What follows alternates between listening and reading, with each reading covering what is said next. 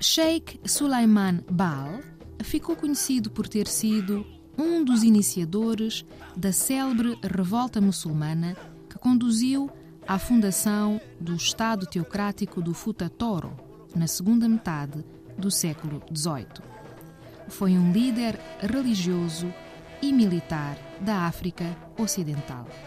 Sheikh Sulaiman Bal faleceu em 1775. Thank you.